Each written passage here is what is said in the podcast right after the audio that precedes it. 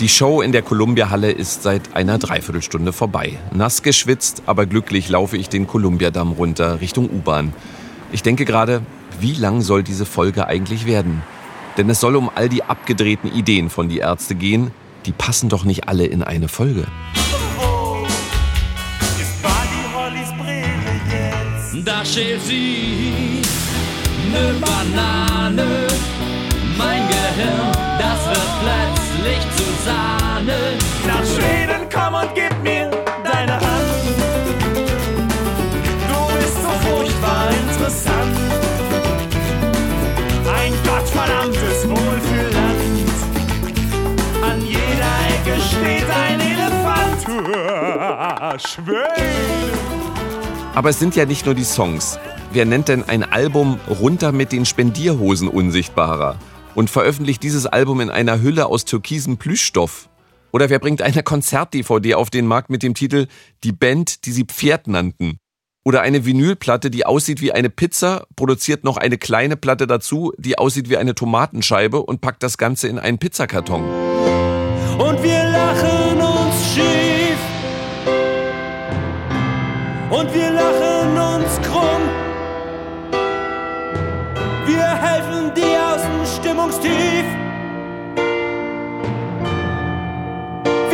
Das Gag-Imperium. Während ich in diese nächtlichen Gedanken versunken bin, klingelt mein Handy. Es ist 23.09 Uhr, die Tourmanagerin ist dran. Marco, bist du noch da? Bela möchte dich noch mal kurz sprechen. Ich habe schon schlimmere Nachrichten am Telefon bekommen, also sage ich, ja klar bin ich noch da, drehe mich um und sprinte 250 Meter zur Halle zurück. Was Bela zu später Stunde unbedingt noch loswerden will, welchen absurd teuren Gag Farin meint, wenn er sagt, Wir haben sogar darüber nachgedacht, so von wegen, okay, dann müssten wir die ganze Tour spielen, um diesen Gag zu finanzieren. Machen wir. und warum ein 73-jähriger Mann auf Krücken das gesamte Konzert in der Columbia-Halle begeistert beobachtet, das erfahrt ihr jetzt. Diese eine Liebe. 40 Jahre die Ärzte. Ein ARD-Podcast zur Berlin-Tour. Von mir, Marco Seifert. Die Geräusche hinter mir, das sind die Ärzte. Folge 10. 1, 2, 3 und Bühne frei. Gehirnsturm. Die Ärzte und ihre skurril genialen Ideen.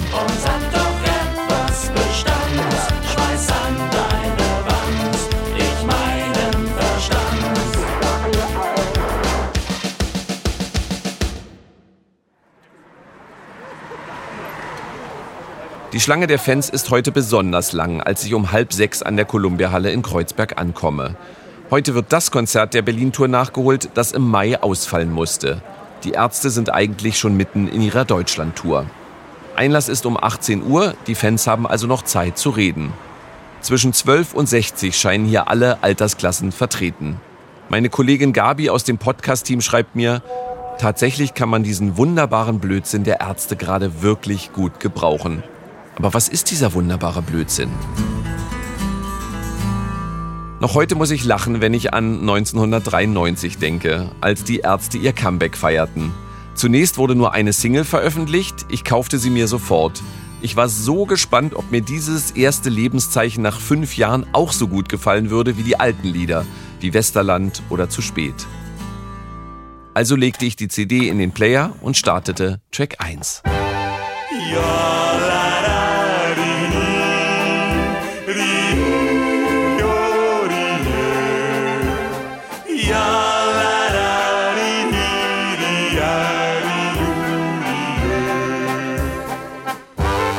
Dieser erste Track dauerte unendliche sechseinhalb Minuten.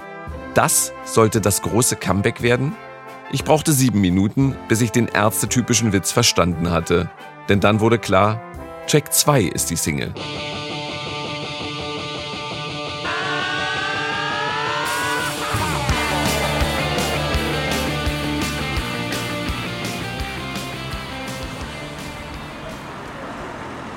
In der Schlange vor der Halle treffe ich zufällig wieder den Autor der offiziellen Ärztebiografie, Stefan Übelacker. Andere Künstler haben wahrscheinlich auch vielleicht mal so eine spinnerten Ideen, aber scheuen davor, sie umzusetzen. Und die Ärzte machen es halt einfach. Ne? Die lassen halt äh, Bela einfach aus Jux und Dallerei eben oder Anlehnung an Trotzki-Verschwörung äh, von der Homepage und allen Veröffentlichungen streichen. Kostet ein Heidengeld, bringt eigentlich nichts sozusagen außer eben Credibility. Weiter geht's in der Fanschlange.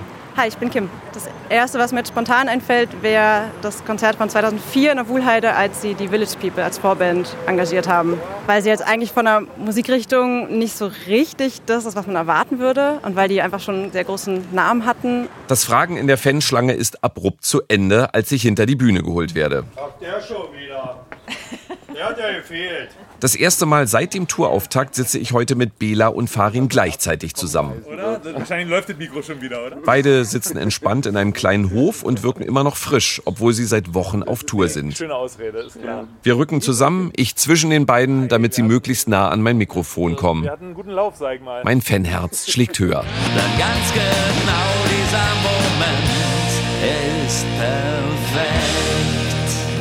Meine erste Frage dreht sich gleich um die von Kim eben angesprochenen Village People.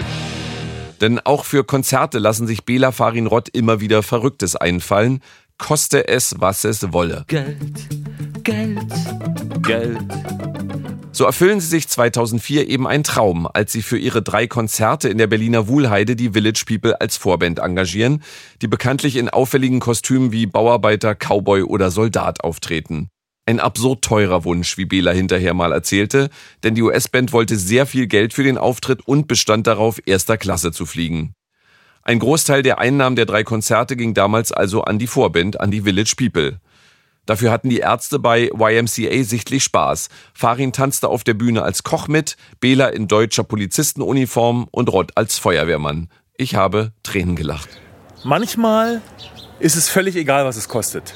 Also wir machen dieses ganze Unternehmen ja nicht in Hinblick auf ähm, Geldmaximierung. Also da setzt sich keiner hin und sagt, was, wenn wir das jetzt so machen, dann verdienen wir mehr Geld, als wenn wir es so machen, wie ihr vorgeschlagen habt. Aber Geldminimierung ist jetzt auch nicht so geil. Naja, aber wir machen es manchmal. Also es gibt Tonträger, an denen wir Geld verloren haben, weil das Cover viel zu teuer war. Das war uns egal. Also, das können wir jetzt nicht für immer machen, natürlich, weil irgendwann ist dann so ein Geld alle. Aber diese Village People Nummer, das war so überhaupt keine Diskussion. Und dann verraten mir die beiden noch ein Geheimnis. Einmal hätten sie fast eine noch berühmtere Band als Vorband bekommen. Ein paar Jahre später wollten wir es toppen und da wollten wir, das kann man jetzt erzählen, weil die Band gibt's nicht mehr, wollten wir äh, Slayer buchen als Support. Also Auch wieder die echten Slayer. die echten als Slayer Support als Support für die Ärzte. Und die wollten halt einfach mal Doppelte von den Village People für ein Konzert. Und hatten dann aber auch schon, also die hatten dann, wir haben sogar darüber nachgedacht, so von wegen, okay, dann müssten wir die ganze Tour spielen, um diesen Gag zu finanzieren. Machen wir, aber dann hatten die ein Festivalangebot, was noch teurer war oder noch, noch besser Haben bezahlt. dann, also die die haben jetzt relativ plötzlich abgesagt. Vielleicht haben sie sich auch über uns informiert, kann ja auch mal sein. Immerhin haben sie dadurch einiges gespart. Das eine ist das Geld, das andere ist die Anerkennung als Musiker. Unvergessen der Auftritt im Jahr 1994 bei MTV. Fans wie ich saßen vor dem Fernseher, weil wir irgendwo gelesen hatten, dass die Ärzte beim damals englischsprachigen MTV auftreten werden, in der Show des legendären Moderators Ray Cokes. Mehr Ritterschlag geht für eine deutsche Band nicht. Da werden sie sicher einen ihrer besten Songs spielen, dachte ich noch. Aber es sind ja die Ärzte. Es wurde richtig schräg. Sie entschieden sich für diesen Titel.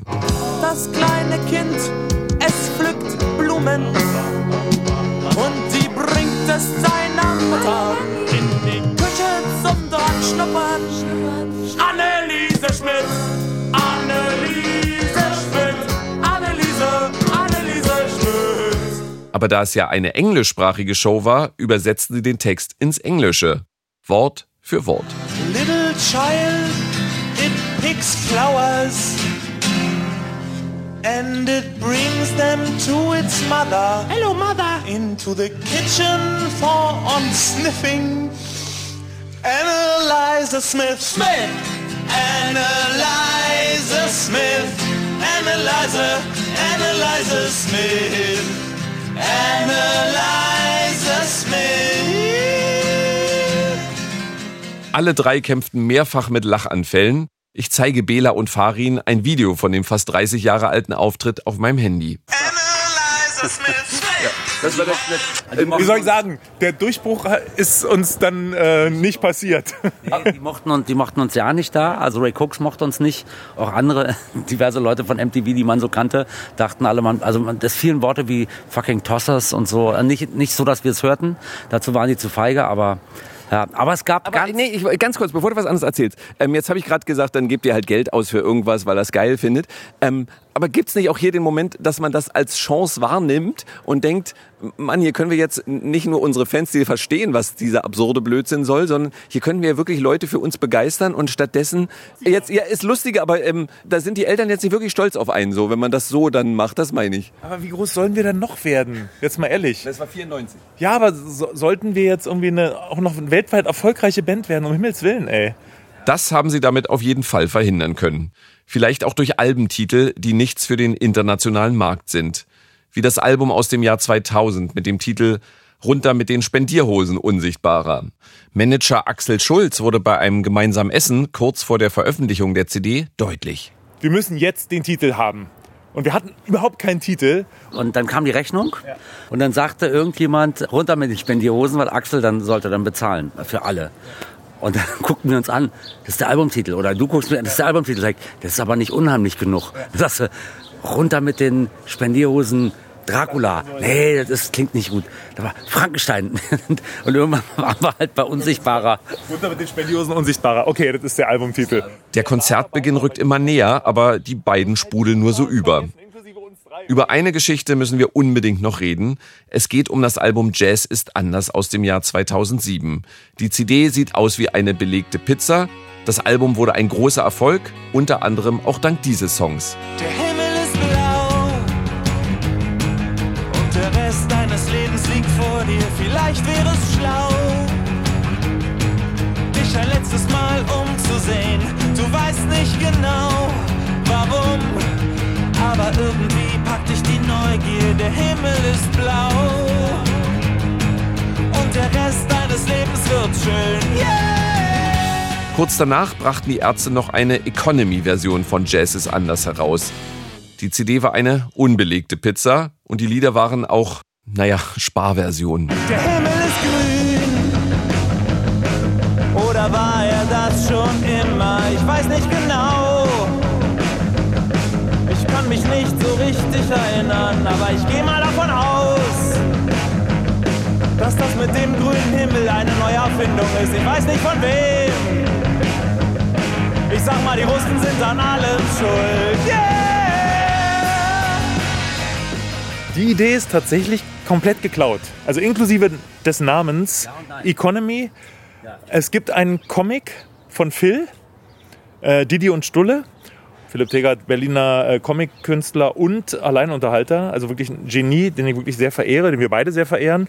Und der hat, nachdem er so einen Comic rausgebracht hat, hat er kurz danach den gleichen Comic in schlecht gezeichnet mit totalen Rohrkrepierern als Gags anstelle der echten Gags und das hat er als Economy billig verkauft. Ich fand das so absurd geil, habe ich ihm gesagt, das müssen wir irgendwann mal machen, haben ihn dann auch um Erlaubnis gebeten, also es steht auch drin, er ist in den Credits auch erwähnt, wir haben es nicht einfach nur dreist geklaut und dann haben wir das aber eben auf Musik runtergebrochen.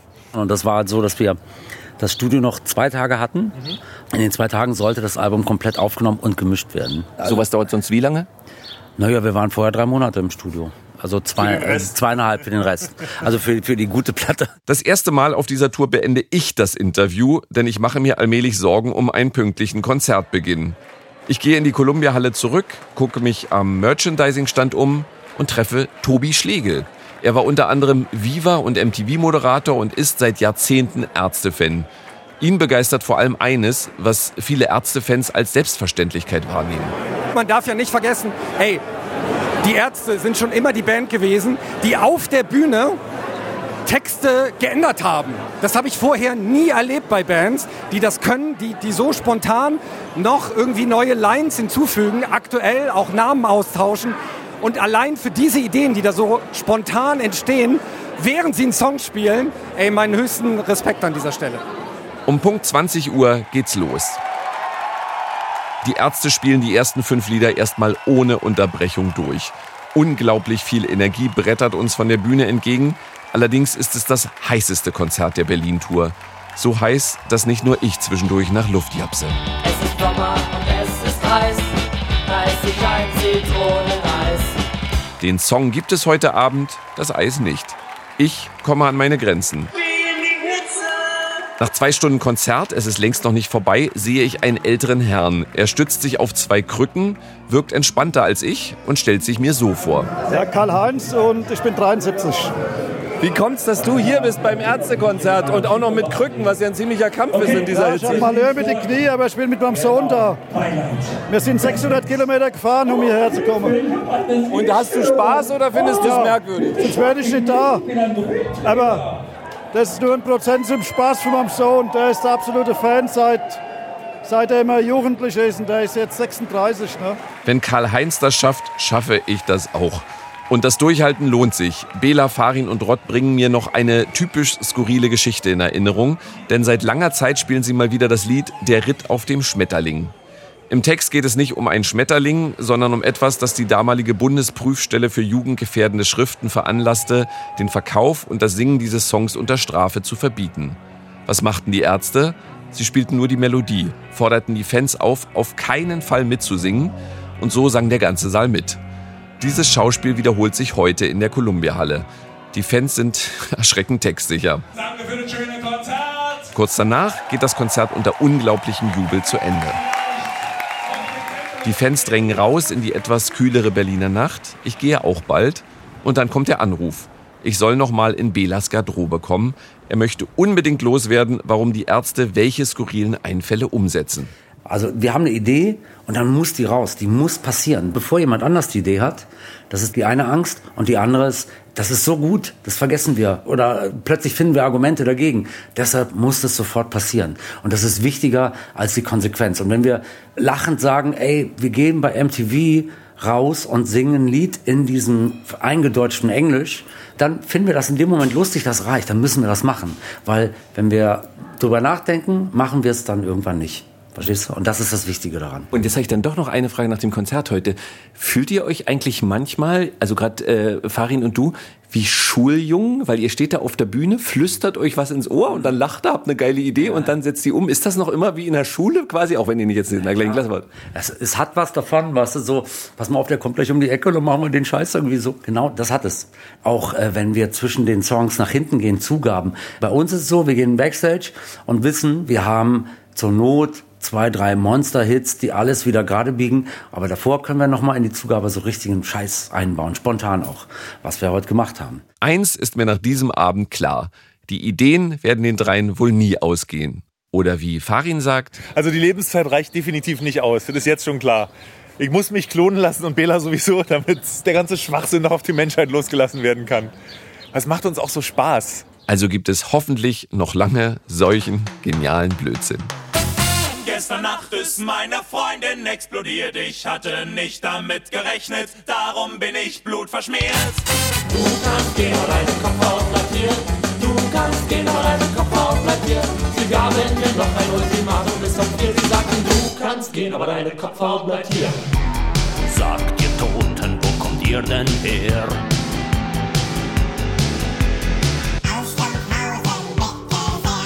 Ach so. La la la la la la la la la la